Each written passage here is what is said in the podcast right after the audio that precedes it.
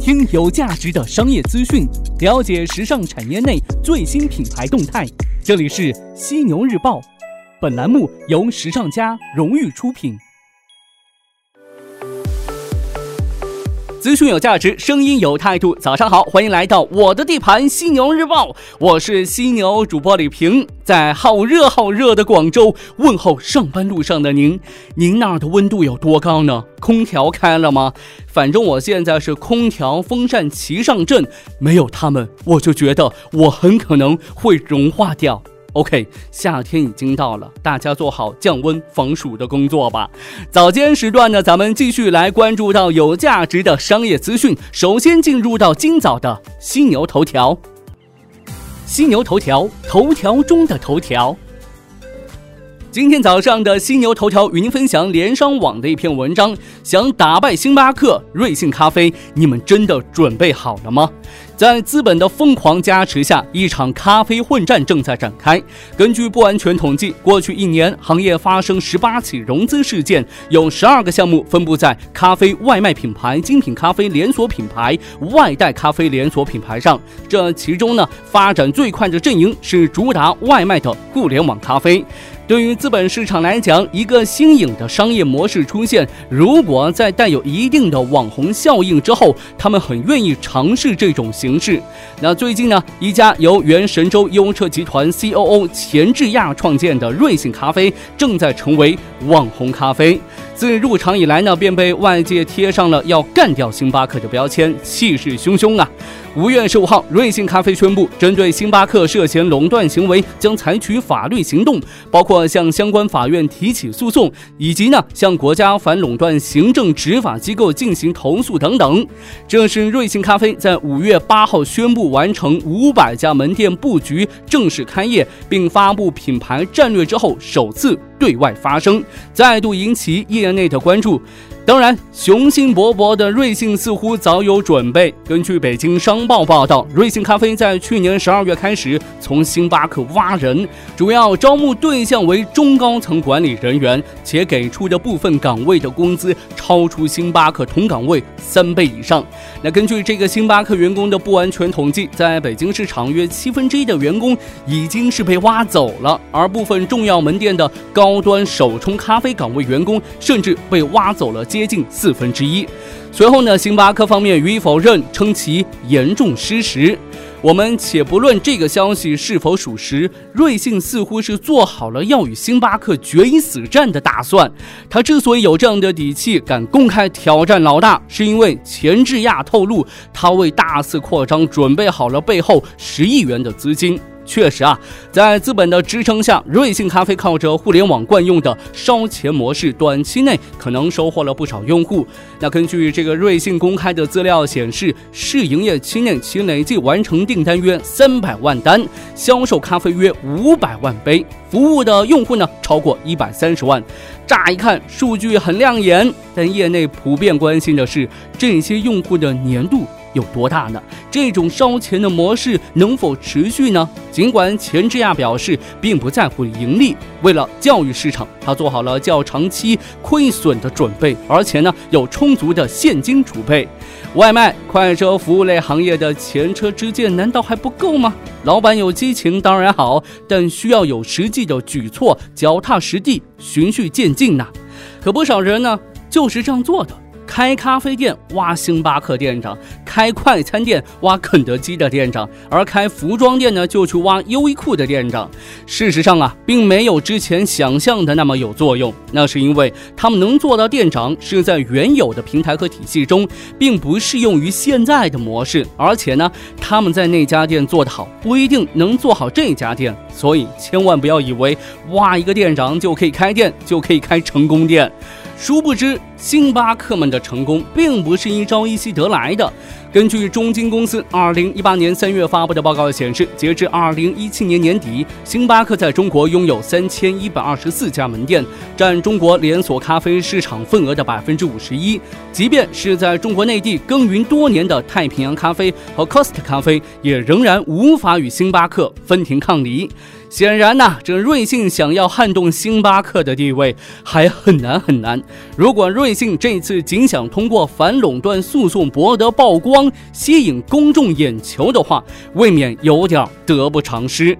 可能在短期内，瑞幸用互联网高举高打的思维方式疯狂开店，吸引了关注，给资本讲了个好故事，便于接下来的融资。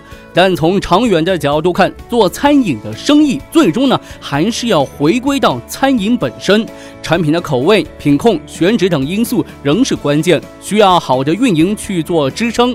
在联商高级顾问团成员孙玉龙看来呀，一个声称要 PK 星巴克的新品牌，无论建议什么样的模式，都应该以脚踏实地的精神深耕细作，而不是火烧火燎的把自己硬生生的借助行业领先品牌造势，更不应该用挖人的手段进行扩张。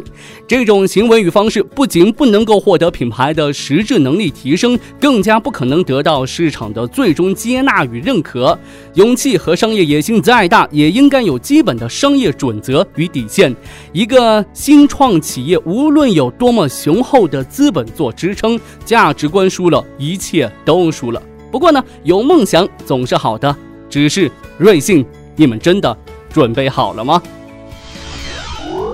好的，头条过后，进入到资讯速递的板块。我们首先来关注到今日头条。近日呢，在今日头条 App 更新的新版本当中，其 slogan 已经由此前的“你关心的才是头条”改为“信息创造价值”。今日头条方面对此表示，今日头条致力于连接人与信息。我们觉得，在促进信息的高效精准传播当中，应该坚持正确的价值导向，这是我们提出信息创造价值的原因所在。今日头条作为信息分发平台，将一如既往致力于传播有价值的信息，并通过连接人与信息来创造新的价值。五月十六号，在第二届世界智能大会开幕式上，京东集团董事局主席兼首席执行官刘强东演讲时表示。人工智能技术的发展并不会导致工人大规模的失业，相反，技术的发展能够把人们从繁重的劳动当中解放出来。国家可以通过立法等手段缩短人们工作的时长，让更多人能有够时间来陪伴家人，享受更加美好的生活。刘强东认为，在无界零售的愿景下，智能技术将极大提升供应链效率和商业运行效率，带来商业模式的变革。当下智能技术的高速发展。不但对企业、对产业、对经济，而且对社会、对人类来说，既是重大的历史机遇，也是巨大的根本挑战。在智能时代来临的时候，你的态度、你的变化，在决定着你的未来。我们再来关注到天猫，近日呢，天猫无忧购旗舰店正式上线，同期全国首家天猫无忧购清新服务中心落地杭州武林银泰总店试运营。天猫线下服务中心面积近四百平米，设置改衣、鞋服清洗、奢侈品鉴定、手表维修、珠宝养护、名品及手机回收等九大服务专区，提供一站式服务。我们最后来关注到，的是星巴克。近日，星巴克首次于中国举办全球投资者交流会。会上，星巴克宣布已经为中国大陆市场制定全新的增长目标，预计截至二零二二财年底，星巴克将在中国大陆进入一百个新的城市。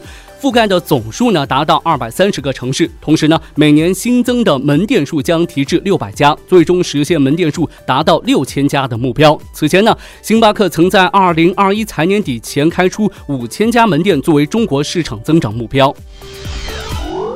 好的，进入到今天节目最后的话题互动板块，来跟大家关注到的是微信游戏小程序 Quest Mobile 近日发布微信游戏小程序报告。报告指出，游戏小程序已经是微信小程序最大流量构成。Quest Mobile 数据显示，平均每五个微信小程序用户就有四个是在玩小游戏的。继二零一七年年底跳一跳引爆小程序用户增长之后，二零一八年三月微信游戏当中的小程序是正式开放测试，以这个弹球类为代表的爆款游戏继续吸引用户的关注。那今天呢，咱们就来聊一聊这个微信小游戏。您会玩这个微信小游戏吗？经常玩的微信小程序游戏有哪些呢？赶紧来跟我分享吧。那在留言的时候呢，别忘了附上您的联系方式，我会选取幸运听众送上时尚家定制的犀牛抱枕一个。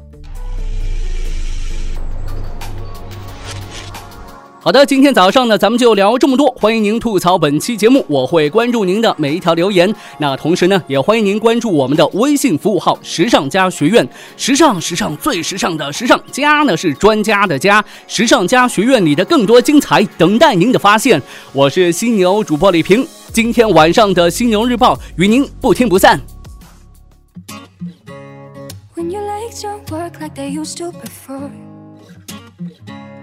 And I can't sweep you off of your feet. Will your mouth still remember the taste of my love?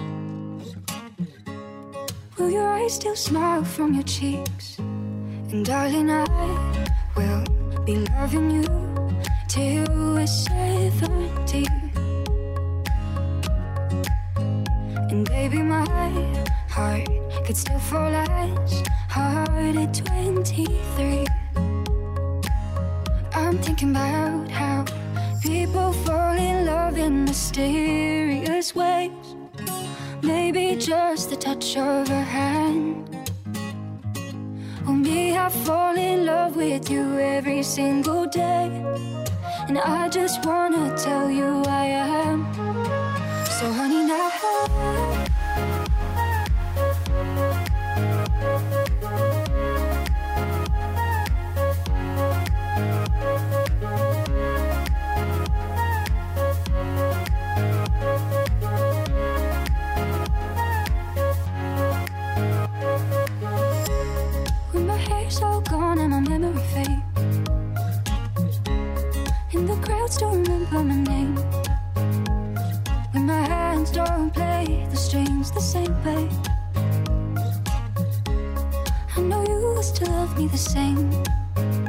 honey, your soul can never grow old. It's evergreen.